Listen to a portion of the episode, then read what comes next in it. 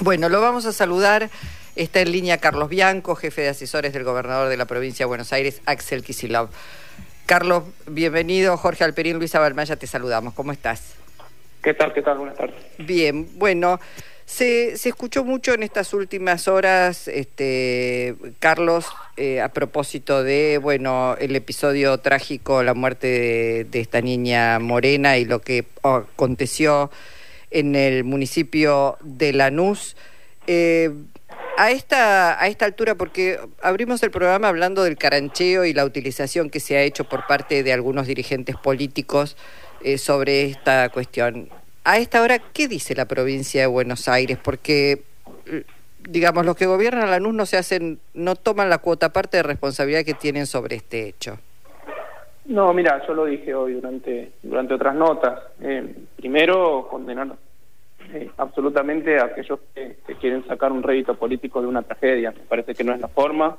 Si quieren ganar algún voto adicional, háganlo con propuestas concretas, pero no sobre eh, jugando con, con, la vida y con la muerte. Me parece que no, no corresponde a nadie, a nadie, a, ningún partido, a ningún político, a ningún referente. Eh, sobre todo en un momento en que lo que hay que hacer es acompañar el dolor de la familia y dar una respuesta a sus necesidades, a la celeridad en la justicia, que se hayan detenido a, los asesinos, a los sospechosos.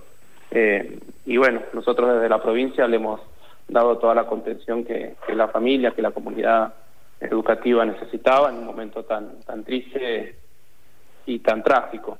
después, respecto de las competencias o de las responsabilidades que tiene cada uno, eh, lo que te decía, lo dije, eh, todos tenemos, todos los niveles de gobierno, tenemos eh, una responsabilidad más directa o más indirecta sobre el tema de seguridad. Eh, el problema de la inseguridad que existe es un problema multicausal, siempre lo hemos dicho, lo dicen todos los expertos en la materia, que no se soluciona solamente con una cuestión de policiamiento, más allá de que sí tiene que haber un, buen proceso de policiamiento, la cantidad de patrulleros necesarios, eh, la construcción, como hemos hecho, de mapas de calor para ver en dónde están los, los puntos más, eh, más peligrosos o más vinculados con, con el delito, pero en tanto problema multicausal tiene una respuesta, tiene que tener una respuesta multiagencial, como lo estamos haciendo también, y de todos los niveles de gobierno. Eh, Así que si hay alguien que se quiere sacar las responsabilidades de encima, eh, tampoco corresponde. O sea, no caranchear, no ser oportunistas con estas situaciones y hacerse cargo a cada uno de lo que de lo que le corresponde, como bueno, como hemos hecho en la provincia de Buenos Aires. Bianco, ¿sería un avance darle más atribuciones sobre la policía a los municipios, en este caso a Lanús?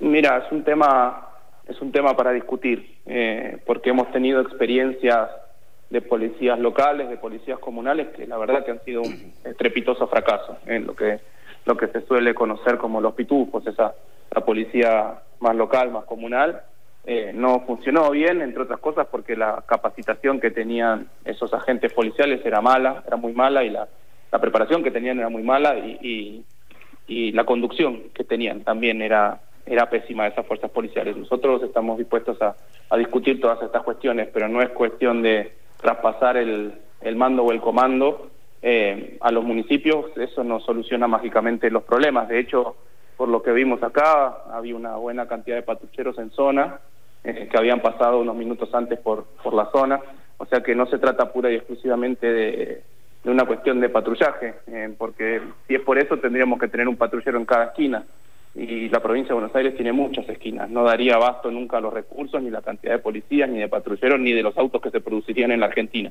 para poder poner un patrullero en cada esquina. Me parece que la solución no, no, viene, no viene por ahí y si fuera por ahí es una solución de corte imposible. Me parece que hay que trabajar obviamente en el policiamiento, en aumentar la cantidad de patrulleros. Nosotros hemos adquirido 4.500 nuevos patrulleros y entregado a los municipios, eh, aumentar la cantidad de efectivos policiales y la formación nosotros cuando llegamos, la policía de la provincia tenía 90.000 efectivos, cuando llegó Vidal tenía 95.000 y perdió 5.000 efectivos la policía de la provincia de Buenos Aires. Nosotros con los problemas que tuvimos para la formación con la pandemia hemos podido recuperar esos 5.000 efectivos policiales que hoy están en las calles.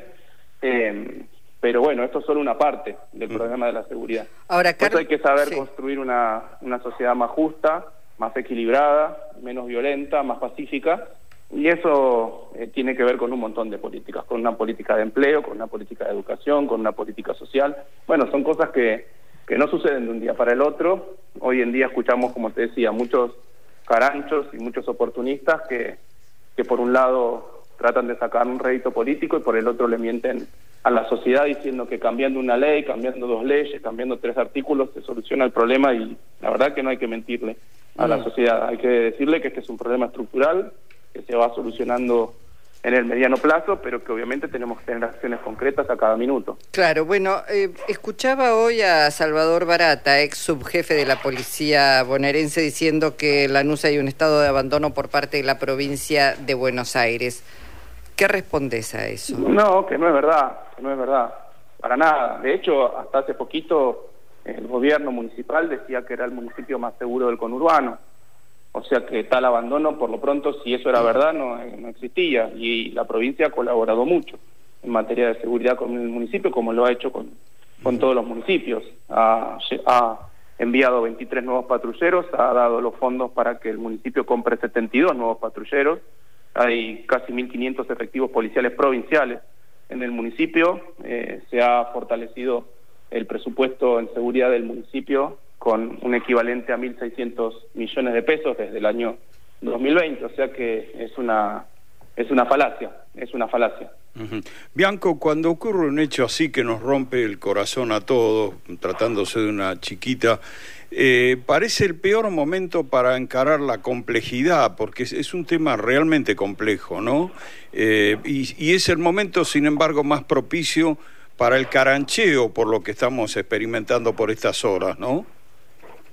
Eh, sí, sí, pero bueno, también estas situaciones vienen a, mostrarnos la, la, urgencia, la emergencia, eh, que más allá de que lo venimos haciendo, porque la verdad que hemos llevado adelante una política integral en materia de seguridad, trabajando con planes integrales de seguridad para los 135 distritos, que se trabajaron en articulación y en coordinación con el municipio, pero bueno, eh, si bien eh, cuando uno mira los números fríos de la estadística, han mejorado ha mejorado la situación de seguridad en la provincia en, respecto del, de 2019. En el caso de los homicidios dolosos se han reducido casi un 25%, pero bueno, todavía sigue habiendo, eh, siguen habiendo muchos delitos, muchos homicidios. Ha cambiado la morfología del delito también. Esta, esta es una práctica que hace algunos años no existía, lo de los robos de celulares a través de personas que circulan en motos. Hoy eso, eso se ha multiplicado y bueno, habrá que dar respuestas más concisas, más precisas a este tipo de delito que se están dando a dar, pero bueno, se están empezando a dar, pero bueno, son cambios en la morfología del delito que requieren nuevas,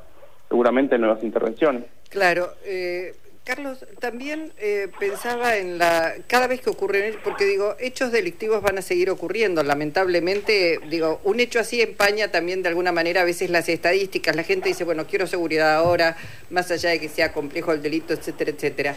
Pero se vuelve a establecer la dicotomía entre fuerzas de seguridad y la justicia. La fuerza de seguridad los encarcela, la justicia los deja en libertad. ¿Cómo se ¿Cómo se puede trabajar ese, escenario? Porque en, última instancia son dos poderes del Estado los que eh, tienen, tienen que actuar este, mancomunadamente. Sí, pero son poderes independientes, el uno del otro, que obviamente trabajan de manera articulada. Eh, yo puedo responder por lo que le toca al Ejecutivo, por lo que, porque le toca, por lo que le toca al Poder Judicial, tienen que responder otras personas, el Fuero Judicial. Eh, y es cierto, muchas veces la policía hace su trabajo en tiempo y forma, encuentra a los autores de delitos, de homicidios, y bueno, después no hay una respuesta satisfactoria por parte de la justicia, bueno, eh, hay que reclamarle la justicia. a los jueces, a los jueces.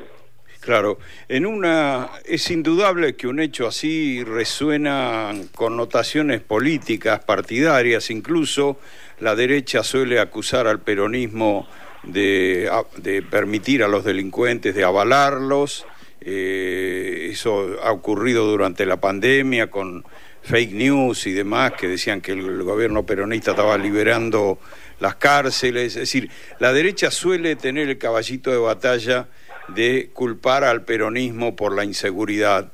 Eh, y realmente ¿cómo se puede quitarle esa connotación este, partidaria al tema para trabajarlo realmente de manera mancomunada? ¿Cómo, cómo se hace? Porque parece tan, parece parte de la grieta, ¿no? Que, Sí, pero yo prefiero en estas circunstancias y con este manto de dolor que tenemos todos, no ponerme a discutir ahora estos temas. La verdad que no quiero pelearme ni con la derecha, ni con, con el municipio de Lanús, ni con sus funcionarios, ni, con los que, han hecho un uso político de esto. Me parece que para otro momento esta discusión. Yo mm. prefiero no tener esta discusión ahora, prefiero limitarme a lo que nos pidió el gobernador, que es acompañar el dolor de la familia, haber hecho el trabajo que hicimos muy rápidamente para detectar a los sospechosos. Me parece que debatir estas cosas en este contexto eh, eh, no, no le suma a nadie, no es lo que está esperando la gente. Me parece que en estos días tenemos que respetar el dolor de, la familia, acompañarla y sí eh, cumplir nuestras responsabilidades en cada nivel de gobierno y en particular en la provincia, lo que ha instruido el gobernador al ministro de Justicia, que, haya, que pida a, a, los jueces, a quienes intervienen desde el Poder Judicial, la mayor celeridad del caso. Es lo que nos ha pedido además la familia. La familia solo nos ha pedido eso. El gobernador se comunicó con la abuela de, de Morena y lo único que le pidió es que tenga celeridad el caso. Obviamente eso no depende del gobernador, pero sí, sí ha, hecho las gestiones eh, correspondientes a través de su ministro de Justicia para, para pedirle celeridad a la justicia. Bueno, en ese sentido sí hay un Estado presente. Creo que inmediatamente intervinieron cinco ministerios, mencionar justicia, educación, eh, seguridad, eh, salud. salud. Sí, sí, salud. todos, todos hemos, el gobernador ayer y armó un gabinete de crisis y estuvimos trabajando todos eh, abocados a, la solución de este caso y acompañar a la familia y a, la comunidad educativa. ¿Y sentís que esto, digamos, bueno, de alguna manera eh, va, va a tener cierta influencia dentro del clima para la votación del domingo, Carlos? Mira, no quiero especular con eso tampoco. La verdad que no corresponde, realmente. Mm. No corresponde especular sobre cuál esto es el impacto, sobre un partido, sobre otro. No, no, no te preguntaba eso, sino, sino sobre el desánimo de la gente para ir a votar. No, no, no, me parece que no hay que mezclar el tema de una tragedia con, con la gana de ir a votar la gente. Eh, eso queda para las charlas de café. Yo soy un funcionario quiero dar respuesta a las responsabilidades y a las competencias que tengo. Bueno, bueno, te agradecemos muchísimo la posibilidad de, escucharte en esta tarde. A ustedes, a ustedes, muchas gracias. Gracias. Carlos Bianco, el eh, ministro de Gabinete del gobernador Axel Kicillof.